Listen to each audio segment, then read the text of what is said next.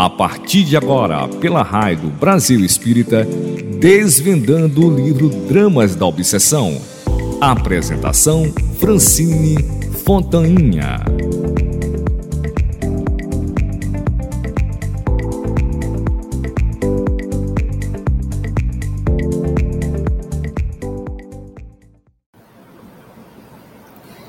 Saudações, meus irmãos, saudações a todos os ouvintes da Rádio Brasil Espírita, a todas as pessoas que estão nos assistindo através das plataformas, a todos os que estão nos ouvindo.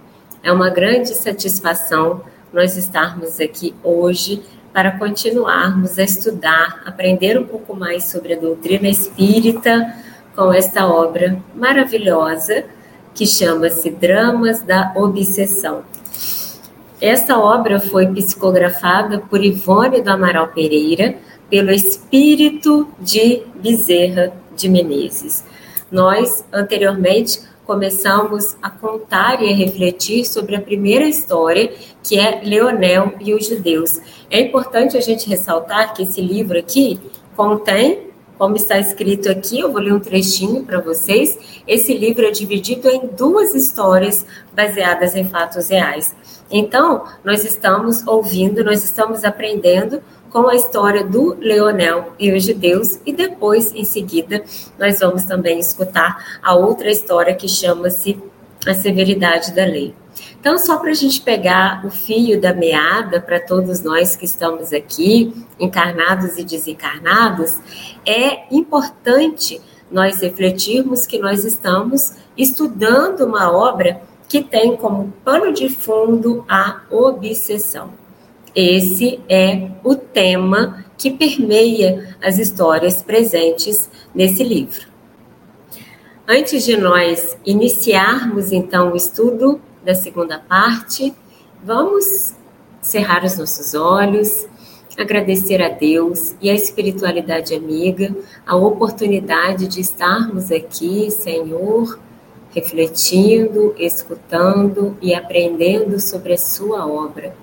Que possamos, Senhor, compreender a severidade da lei, a severidade dos nossos atos e que também possamos compreender os efeitos implacáveis da lei de causa e efeito, da lei de ação e reação. Fica conosco, Senhor, nos ilumine, ilumine a todos os que estão estudando conosco nesse momento, encarnados e desencarnados, e que possamos, Senhor, ao término desse estudo, sermos pessoas melhores. Que assim seja. Então, só para lembrar um pouquinho da nossa história, nós estávamos falando da primeira parte do livro, e essa história chama-se Leonel e os Judeus, e vai nos falar exatamente sobre uma família. O nome do pai de família, dessa família, era exatamente Leonel. E a nossa história, então, começou falando de um pedido, um pedido que chegou de duas formas. Então, a casa espírita, em que Roberto, esse trabalhador espírita, que é tão falado no livro, estava atuando, recebe uma carta falando de uma família que precisava de ajuda. Nessa carta estava dizendo que o Leonel, um pai de família, havia se suicidado. Pouco tempo depois, a sua filha Alcina, a sua filha mais velha, havia cometido suicídio e o Orlando, outro filho de Leonel, havia tentado suicidar-se. Como ele tentou ficar na frente de trem para que o trem pudesse passar em cima dele, ele foi socorrido pelas pessoas e estava em casa. Nós vimos também anteriormente que a equipe da casa espírita, bem como a equipe do plano espiritual, claro, é, socorreu essa família.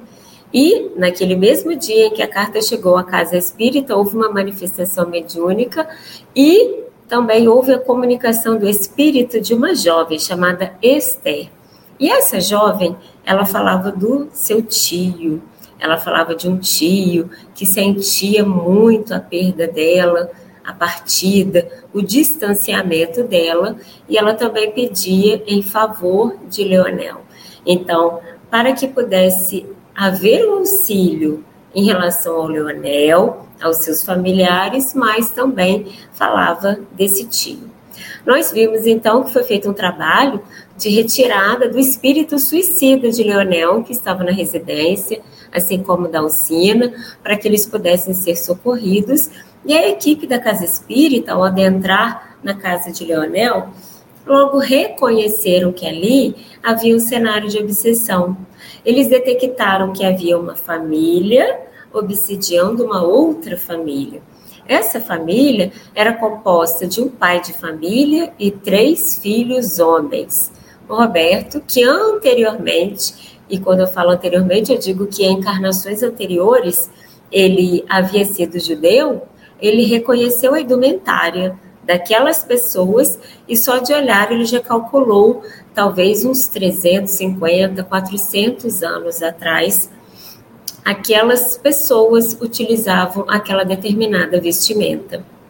Então, nós vimos o intento, a vontade, então, da equipe espiritual e da equipe de trabalhadores da Casa Espírita em socorrer Leonel, Alcina, Orlando e os demais familiares, mas também prestar assistência para esta outra família, esse homem judeu que estava com os três filhos nós percebemos que a história do Leonel demonstrou que ele foi um homem que, durante a existência dele, teve muitos pesadelos, muitas perturbações, mas que ele também falhou. Quando ele se formou, quando ele começou a fazer a contabilidade do local em que ele trabalha, ele deixou-se levar pelas sugestões de subtrair o dinheiro do seu local de trabalho para que ele pudesse jogar para que ele pudesse fazer as apostas. E nós vimos que quando ele foi descoberto, ele só tinha duas alternativas. A alternativa seria ser preso. E por que, que eu falo duas alternativas? Porque a obra vai nos dizer que ele pensou: eu só tenho duas alternativas. Ou eu vou ser preso, ou eu vou me suicidar, eu vou morrer, para não passar pelo constrangimento de ser preso. Infelizmente, Leonel escolhe essa última opção. Então, ao saber que ele estava na iminência de ser preso, ele vai para sua casa, pega uma arma, dá um tiro na sua cabeça e comete o suicídio. Logo depois, a Alcina, que é uma filha que nós vimos na no capítulo anterior, que ela tinha um defeito físico, é, ela mancava da sua perna, ela tinha uma aparência é, a obra nos diz que ela era extremamente feia. A Alcina era uma mulher, mas ela guardava características e feições masculinas. E nós vamos ver então que quando essa primeira parte da história acaba, a família do Leonel está sendo socorrida e a equipe da Casa Espírita e do plano espiritual começa a trabalhar em favor desse homem, desse homem judeu com seus quatro filhos, para que eles pudessem parar de obsidiar Leonel e a sua família. E esse homem, esse pai de família judeu, ele fala: Não, mas eu fui perseguido, eu estou no meu direito, eu fui muito perseguido, eles precisam me pagar por tudo o que eles fizeram. E aí então, meus irmãos, nós vamos começar agora a segunda parte desse livro. Como eu falei, é uma obra extremamente detalhada, enriquecedora, que vai nos falar sobre os dramas da obsessão, mas também nos fala sobre livre-arbítrio, sobre a nossa vontade, sobre o nosso empenho, relação de causa e efeito com tudo que nos acontece. Lembrando que aquilo que está acontecendo conosco na presente existência tem relação direta com tudo aquilo que nós já fizemos em um passado, e esse passado pode ser mês passado, semana passada, 500 anos atrás, 400 anos atrás, como nós vamos ver, ou um passado mais recente. Mas o que, é importante nós salientarmos a todo momento quando nós estudamos essa obra? O peso das nossas ações, o peso das nossas palavras e a lei implacável, que, como nós vimos aqui, é a lei de ação e reação. Nós não, nós não podemos fugir dessa lei. Essa lei nos acompanha. Então, agora nós vamos entender o passado. E quando eu falo passado, nós vamos entender o que, que aconteceu na reencarnação passada de Leonel. Por que, que Leonel foi, entre aspas, perseguido por essa família de judeus? Quem são esses homens? Por que, que esse pai está sempre ali muito preocupado com os filhos? Quem são essas pessoas? Então, agora nós vamos conhecer um pouquinho da segunda parte do livro Dramas da Obsessão. E essa segunda parte vai nos falar sobre o passado. Esse livro é um livro, como eu falei, muito detalhista, muito enriquecedor. Então, eu peço que a espiritualidade possa nos inspirar para que eu consiga fazer um resumo, para que todos nós possamos entender bem essa história. Uma das coisas importantes que eu gostaria de destacar é uma frase que está presente logo no início dessa segunda parte da obra. O nosso querido Leonel necessitava, meus amigos, realmente da amarga lição que finalmente a lei de causa e efeito o levou a experimentar ou seja, nós vamos perceber que no passado, Leonel cometeu algumas ações, alguns deslizes muitíssimo graves. E essas ações reverberaram na sua vida atual, na sua existência como Leonel, nesse homem que desde novo, nesse homem que desde pequeno tinha muitos pesadelos, não conseguia conciliar o sono, então, nós vamos começar a entender quem era Leonel e que relação Leonel tinha, então, com esse judeu. Então, aqui, o nosso convite agora é que a gente possa voltar no tempo, para que nós possamos voltar ali 100, 200, 300, 400 anos e que nós possamos imaginar agora Portugal, a cidade de Lisboa, mais precisamente num bairro determinado Mouraria, durante o reinado, então, de Dom João III. Nós estamos falando de Dom João III e é importante nós lembrarmos que o reinado de Dom João III ele foi de 1521 a 1557. Então, meus irmãos, é desse período que nós estamos falando. Lembrando que essa obra aqui, quando nós começamos a ler, ela está localizada em termos de anos de tempo, mais ou menos no início do século passado. Então, nós vamos perceber que há 400 anos atrás, então, Lisboa, na, no reinado de Dom João III, havia uma família que morava, então, na Mouraria. Essa família era composta de um ex-rabino, o nome dele de batismo foi Silvério, o nome cristão. Por que, que é importante nós nos atentarmos a esses detalhes? Porque, na verdade, quando nós falamos de Dom João III, nós estamos falando do período da Santa Inquisição e nós estamos falando de um período em que os judeus que eram convertidos precisavam adotar nomes cristãos, nomes católicos. Então, o real nome dele era Timóteo Aboabe mas que, como ele foi convertido ao catolicismo, exatamente com medo da execução, como havia acontecido com o familiar dele, ele adota o nome de Silvério. Ele era um ex-rabino, ele era um homem de muitas posses, ele possuía uma casa muito grande e, além de criar os três filhos, ele criava também a Esther, a sobrinha. A Esther ficou necessitando de muita ajuda depois que o familiar, que os familiares foram mortos, eles eram judeus por conta da Inquisição. Então, nesse momento, o Silvério, o antigo Timóteo, ele adota então a Esther como uma filha, leva para a casa dele e a cria de fato como se ela fosse sua filha, devido a, ao perigo da Santa Inquisição de que algo pudesse acontecer com ela nós vamos perceber que os três filhos, então, também tinham nomes cristãos: Joel, Saulo e Rubem. Na mansão da moraria, nessa mansão, então, ainda vivia a sobrinha de Timóteo, como eu acabei de falar para vocês, a sobrinha chamava-se Esther. Então, devido à Inquisição, como os parentes sucumbiram, ela ficou órfã com apenas seis anos de idade. E aqui só um parênteses para a gente lembrar da nossa história que começou anteriormente. A Esther foi aquela moça que manifestou-se na casa espírita pedindo e solicitando ajuda para o tio, que é o Timóteo, que nós vamos conhecer agora a história dele, e também muitos serviços, muitos esforços em favor do Leonel.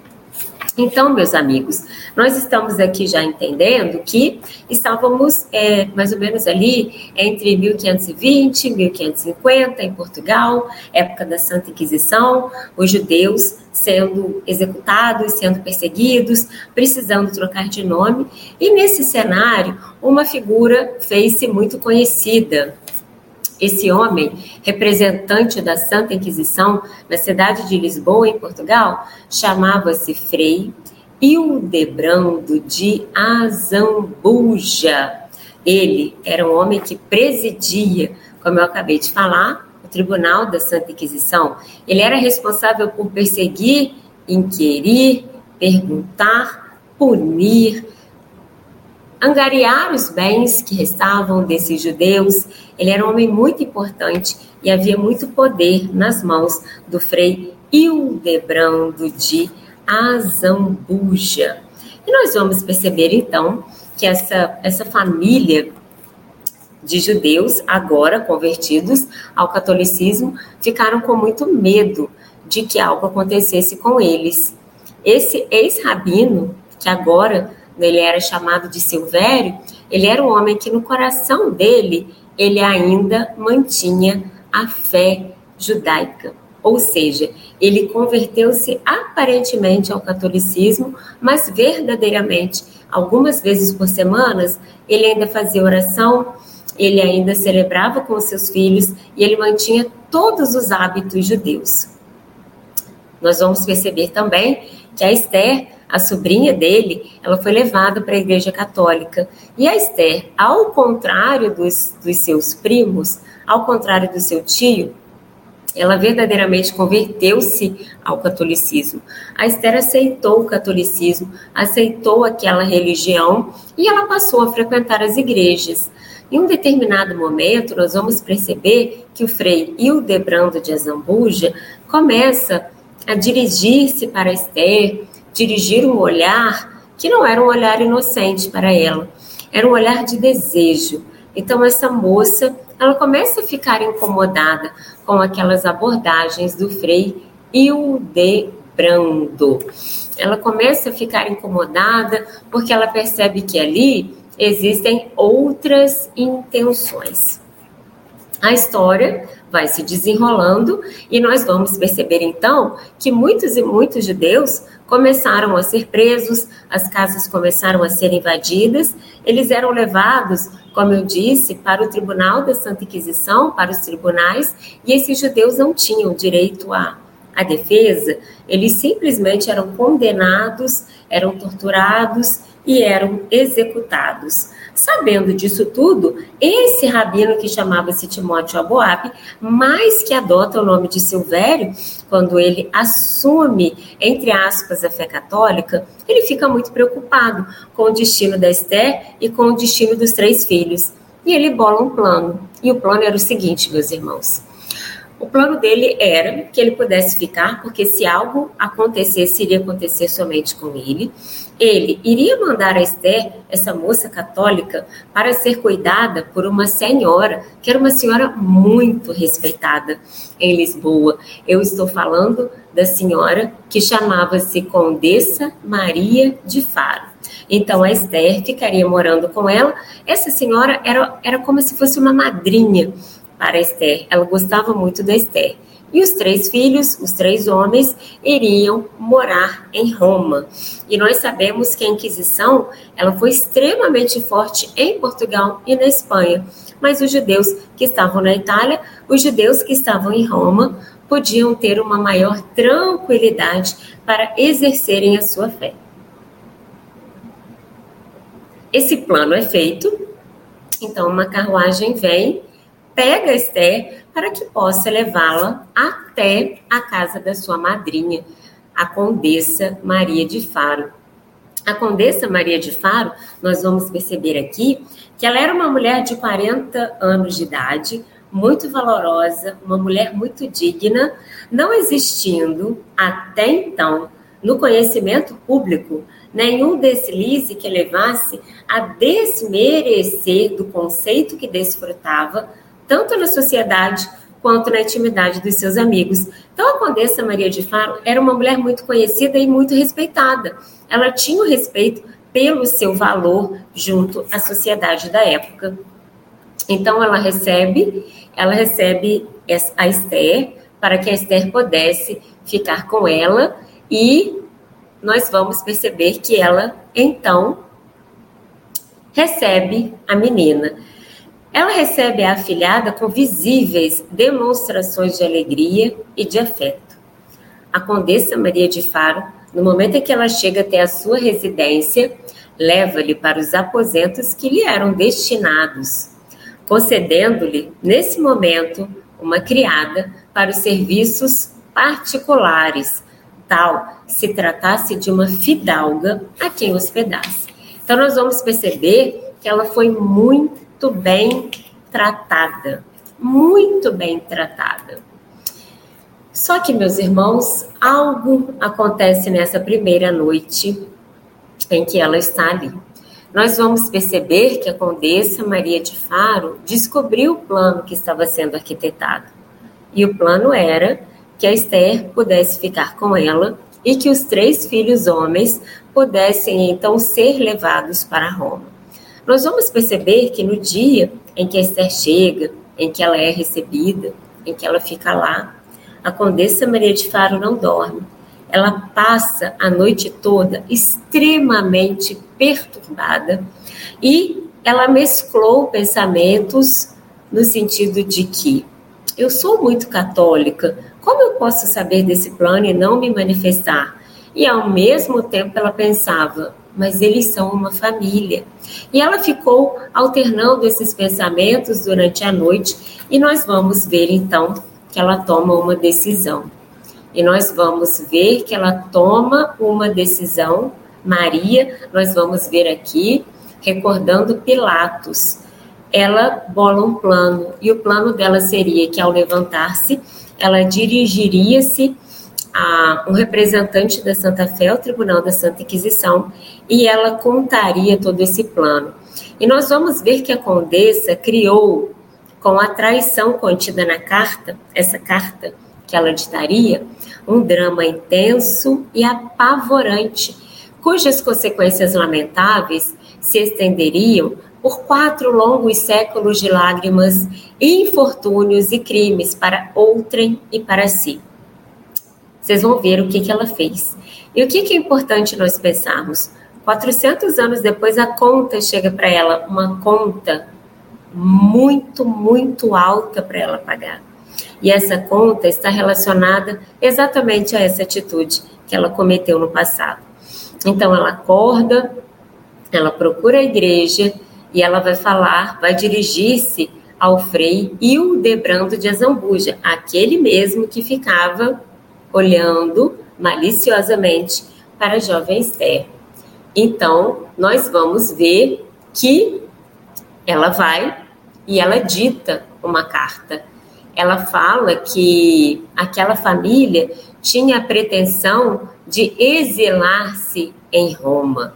E ela confidencia também que a menina Mariana Fontes de Oliveira, e ela dirige-se ao Frei Delbrando, vossa paroquiana e pupila espiritual, da qual sou madrinha de batismo, está comigo guardada.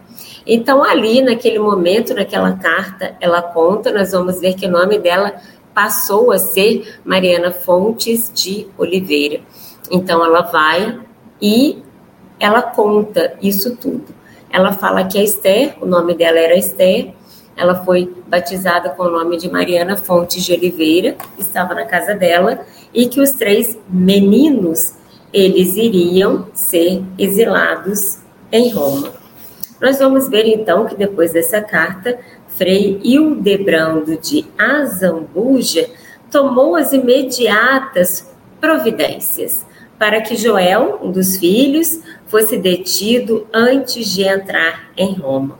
E nós vamos perceber, então, que a partir daí, a partir do recebimento dessa carta, começa a haver uma grande e intensa perseguição a essa família de judeus, ao Timóteo, a Mariana, que nós vamos ver que é Esther, o tio todo refere-se a ela como Esther, e aos três meninos, aos três jovens. Nós vamos ver então que eles passam a ser perseguidos. Após o recebimento dessa carta, após o recebimento da visita da Condessa Maria de Faro, nós vamos perceber que Frei Delbrando de Azambuja, ele tinha um plano.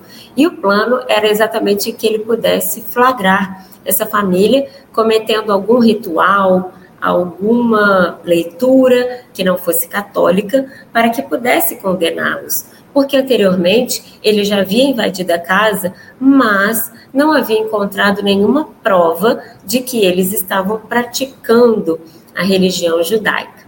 Então ele aguarda, mas ao mesmo tempo ele bola um plano. E para que a gente possa entender esse plano, uma informação se faz importante.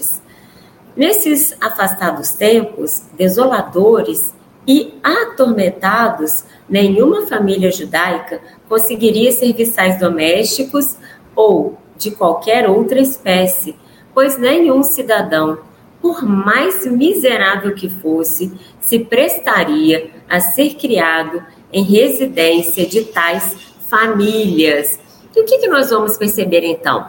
Que esses homens, o Timóteo, e os seus filhos, eles precisavam fazer todas as tarefas domésticas, todas. Eles não tinham como contratar nenhuma pessoa para ajudar, porque como nós vimos aqui, nem a mais miserável das criaturas aceitava trabalhar em uma casa de judeus.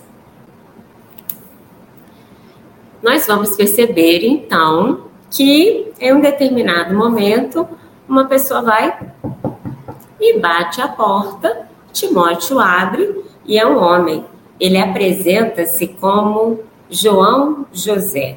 Ele era um homem simplesmente vaidoso, ele jogava-se belo e irresistível, com seus grandes olhos de oriental e os bigodes luzidios, não obstante o defeito físico que apresentava, pois cocheava sensivelmente de uma perna. Então, esse homem bate à porta desse bom homem, chamado Timóteo, ele, uma moça, e ele fala: Olha, nós somos pessoas, nós viemos de um outro lugar, nós somos andarilhos, nós estamos sem um local para que nós possamos ficar. Nós gostaríamos de, então de pedir para o Senhor emprego, em troca de abrigo e em troca de comida.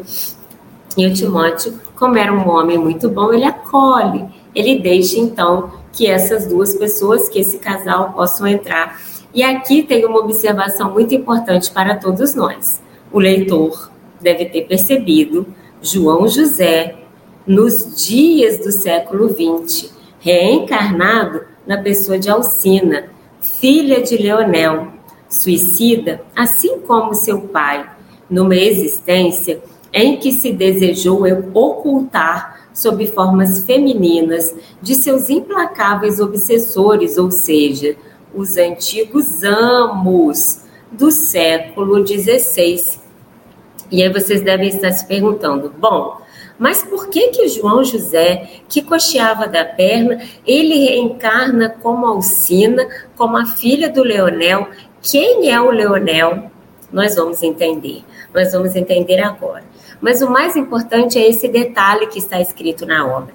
Ou seja, esse João José vai praticar um ato de grandes repercussões. Vocês vão acompanhar. Ele trai os seus amos, ele trai os seus patrões, ele trai a confiança daquelas pessoas que deram abrigo e que deram alimento a ele. E ele torna-se, então, alvo de uma obsessão implacável, que dura 100, 200, 300, 400 anos, e ele reencarna. E como é que João José vai reencarnar?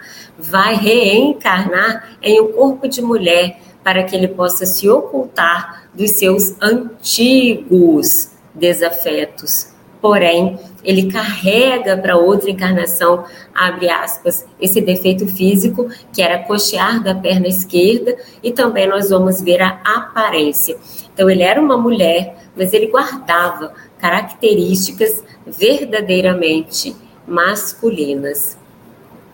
Nós vamos entender, então, que João José vai, ele consegue trabalhar, e ele fica ali dia e noite trabalhando, ele fica trabalhando na casa, mas em um determinado momento ele começa a escutar as histórias, ele começa a ouvir atrás da porta. Ele, meus irmãos, ele era um espião. Ele foi mandado pelo frei Hildebrando de Azambuja, porque esse frei queria ter uma certeza de que Timóteo, Aboabe, esse rabino, praticava então algum culto, alguma, alguma crença, alguma oração relacionada à religião judaica. Então ele fica ali morando, com o passar dos tempos o Timóteo ele fica ele passa a tomar confiança, ele passa a gostar daquele homem que trabalhava para ele, que era o João José. E João José continua espionando os seus, pró, os seus pobres amos. E esses amos, como supunham que ele era um homem muito sofredor, sempre o ajudaram e nunca o privaram do convívio com a sua família. É importante nós ressaltarmos que João José e sua mulher, eles não se compadeceram das lágrimas que essas pessoas choravam eles não se compadeceram deles. Então, meus irmãos, os dias foram se transcorrendo depois da emissão da carta da Condessa Maria de Faro. Um dia, dois dias, três dias após a denúncia, era sábado, o dia consagrado pelos hebreus aos deveres religiosos, um dia para ser guardado por todos os judeus. João José, nesse dia, entrava e saía, febricitante.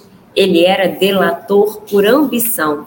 Frei Hildebrando de Azambuja havia combinado de entregar ouro, caso ele conseguisse encontrar o Timóteo fazendo algo que fosse contrário à fé católica. E nós vamos ver então que em um determinado momento, as pessoas investidas pelo poder, pelo Tribunal da Santa Inquisição, invadem a casa do ex-rabino do Timóteo. Eles então vão ali, vão prendê-lo. Nesse momento, Esther também é levada para o tribunal. Os seus três filhos também foram levados para o tribunal da Santa Inquisição. Nós vamos perceber que durante muito tempo durante muitos meses, como nós vamos ver aqui, esses homens foram torturados, eles não tiveram direito nenhuma defesa e a Esther foi separada dele.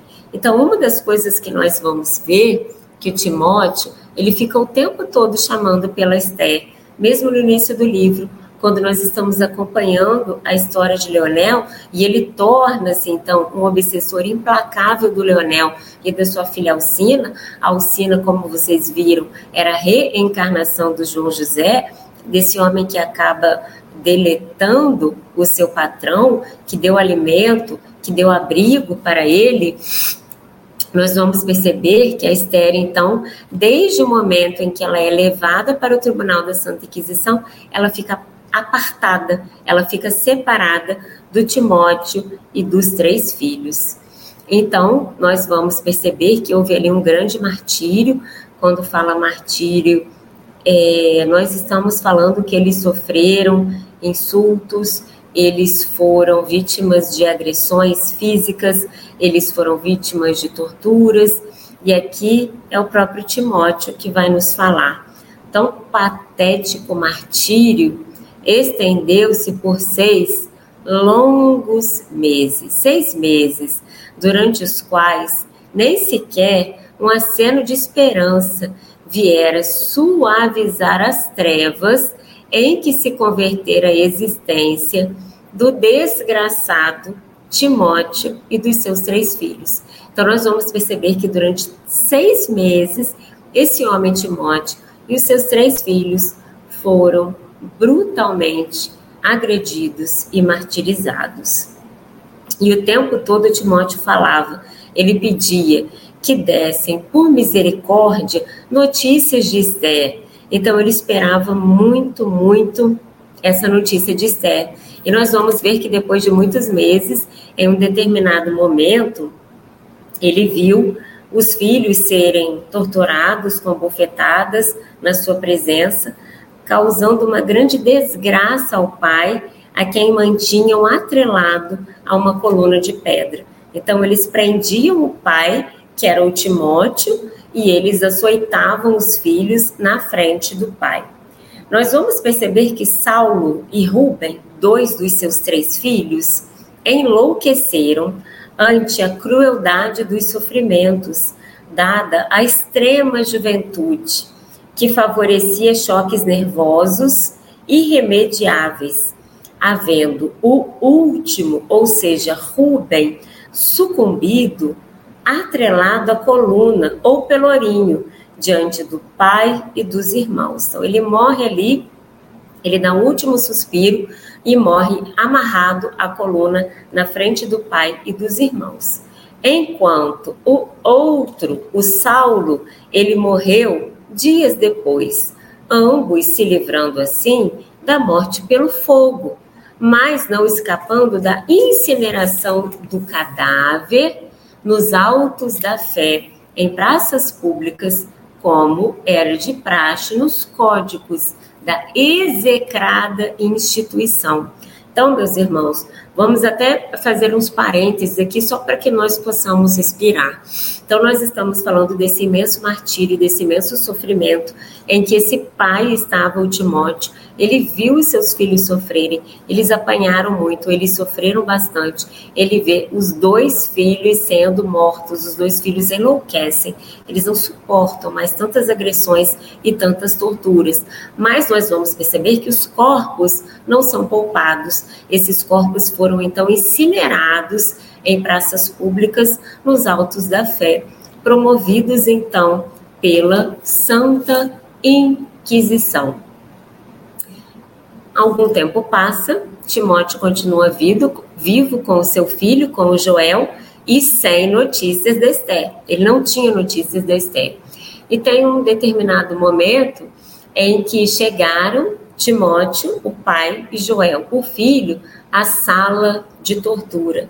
Eles já estavam, a essa altura, totalmente desfigurados pelo longo martírio.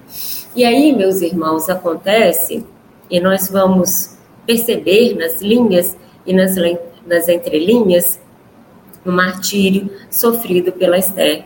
Vocês se lembram que a Esther, ela precisou receber o nome de Mariana, ela foi acolhida pela Condessa Maria de Faro. A Esther verdadeiramente abraçou o catolicismo e ela era assediada pelo frei Hildebrando de Azambuja, esse homem então que comandava os autos da fé, comandava o Tribunal da Santa Inquisição. Frei Hildebrando de Azambuja é esse homem, então, que coloca um espião dentro da casa do Timóteo, que é João José, que delatou os seus amos e que acaba 400 anos depois precisando reencarnar na pele da filha de Leonel, com o nome de Alcina. Nós vamos perceber então que nós estávamos nesse cenário Timóteo sendo torturado ao lado de Joel. Havia meses que ele não recebia notícias da sua, da sua sobrinha, criada como filha, porque morava com ele desde seis anos, Esther. E nós vamos ver então que depois desse longo martírio, ele entra em uma sala de tortura e ele se depara com a Esther. E ele repara que a Esther está atada ao pelourinho, ela está amarrada nessa coluna. A Esther não consegue vê-los, ele fica desesperado porque havia meses que ele procurava, em que ele precisava ter notícias da Esther e ninguém falava com ele. E ele vê que a Esther está chorando muito, chorando, chorando, pedindo que pudessem parar com toda aquela tortura. Ela estava muito, muito desesperada e ele escuta então a sobrinha se lamentar, a sobrinha chorar, e ele repara no corpo da Esther. Ele vê que a Esther não tem nenhuma marca, não tem sangue, ela não tem um arranhão, ela não tem nada.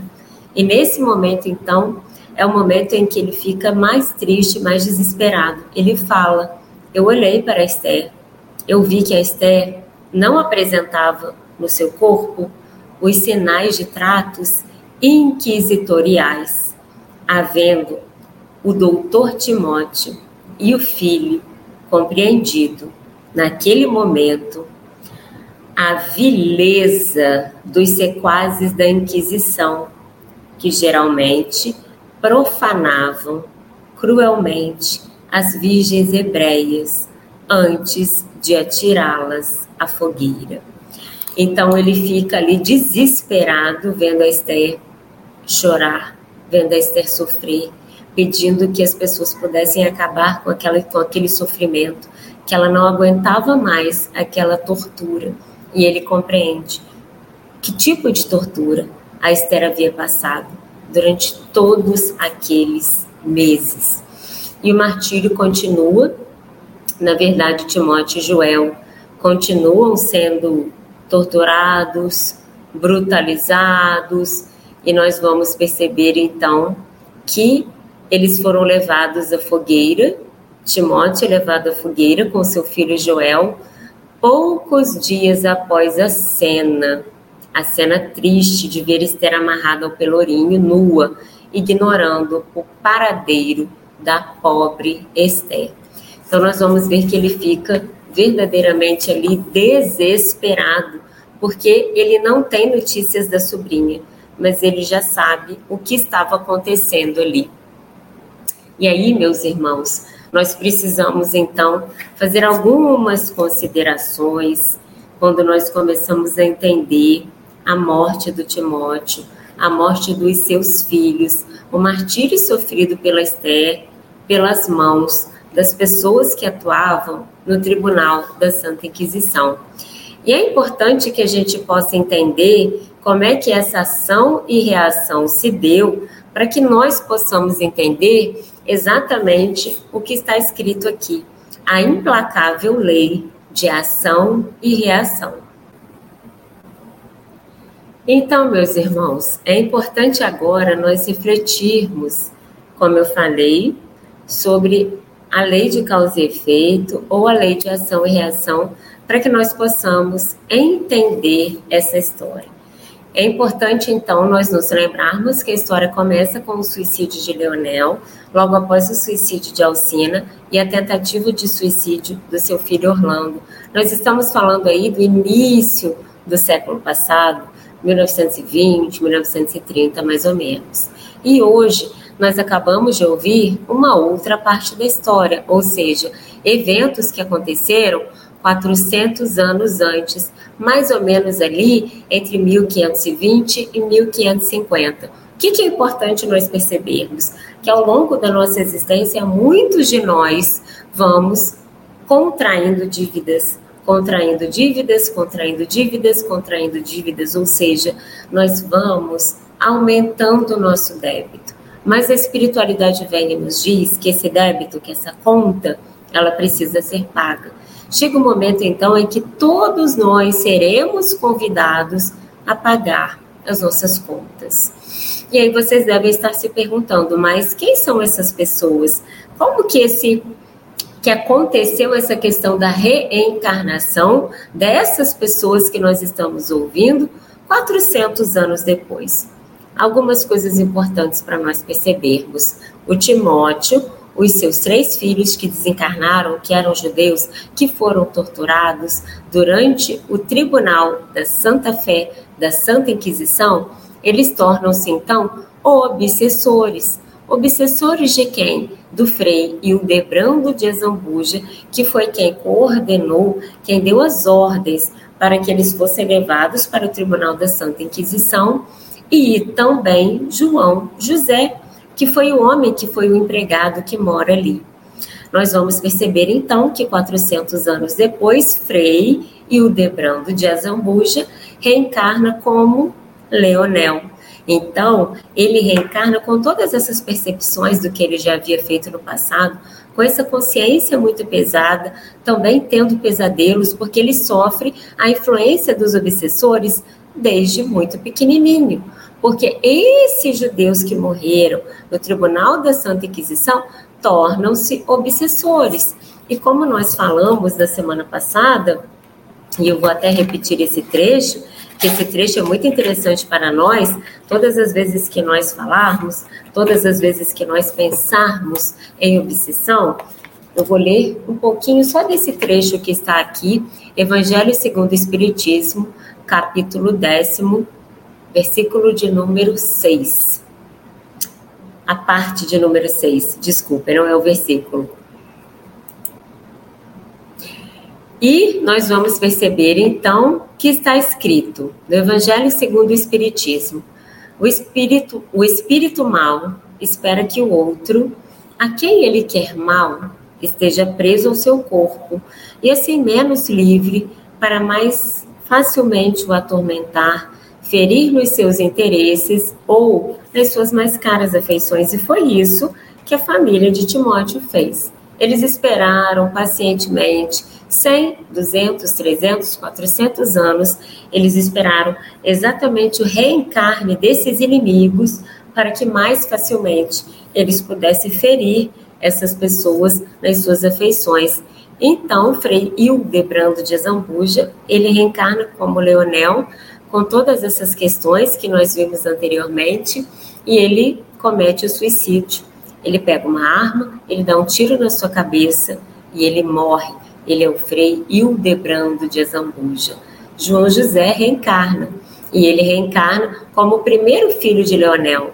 Porque o primeiro filho, porque ele esteve muito próximo do Frei Hildebrando de Azambuja, ele deixou-se levar pelas tentações do dinheiro, do ouro, e por isso ele entregou um homem que lhe deu um voto de confiança. Então, João José reencarna também com muitos problemas, problemas de consciência, com culpa, com percepções, também tinha muitos pesadelos desde pequeno.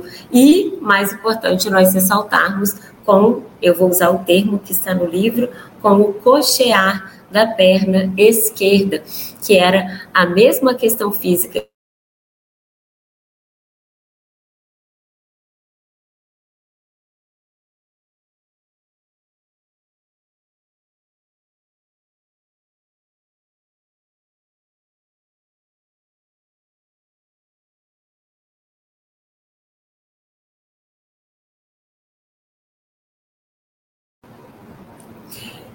E a mãe de Alcina, a mãe de Orlando, a esposa de Leonel, ela é ninguém menos que a Condessa Maria de Faro.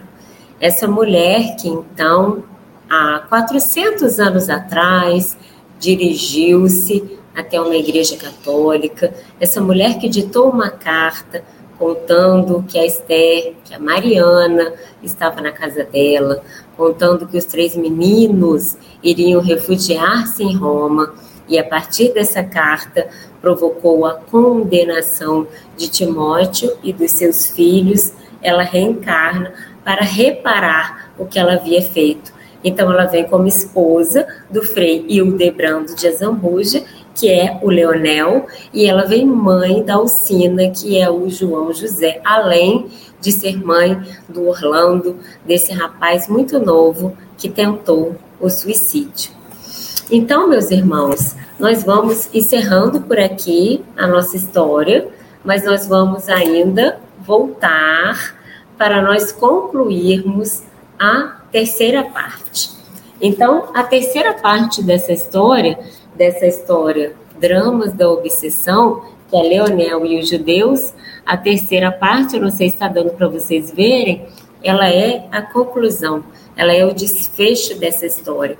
E nessa conclusão, nós vamos perceber como que a espiritualidade age, como que a espiritualidade consegue fazer uma interferência para que todos esses desafetos, para que todas essas desavenças do passado, elas sejam resolvidas. Então, nós vimos o panorama atual, mais ou menos ali, 1920, 1930, tudo que aconteceu com a família do Leonel. Hoje, nós percebemos o que, que aconteceu com a família do Timóteo, com esse homem, com a sua sobrinha Esther, com os seus três filhos, tudo que eles sofreram e no nosso próximo encontro nós vamos saber né, os planos da espiritualidade que nós sabemos que precisam envolver o amor e o afeto para que todas as questões, para que todos os problemas sejam resolvidos. Então, meus irmãos, por hoje nós vamos ficando por aqui.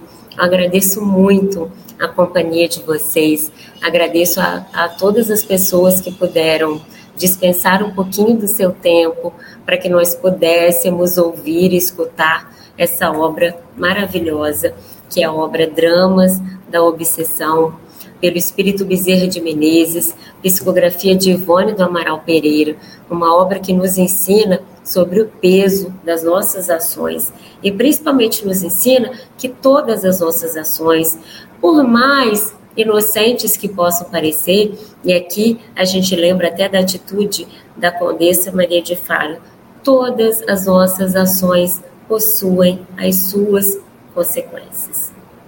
Então, meus irmãos, vamos nesse momento fechar os nossos olhos, agradecer a Deus, agradecer a espiritualidade amiga por nós estarmos aqui juntos nessa quinta-feira podendo, Senhor, ouvir e aprender um pouco mais sobre a Sua obra. Faz, Senhor, com que os seus ensinamentos adentrem o nosso coração e que nós possamos verdadeiramente sermos pessoas melhores a cada dia. Permaneça conosco, Senhor, hoje e sempre. Muito obrigada a todos vocês. Um grande abraço a toda a família da Rádio Brasil Espírita. É uma honra, é uma alegria fazer parte dessa família. Eu vejo vocês no nosso próximo encontro. Fiquem com Deus.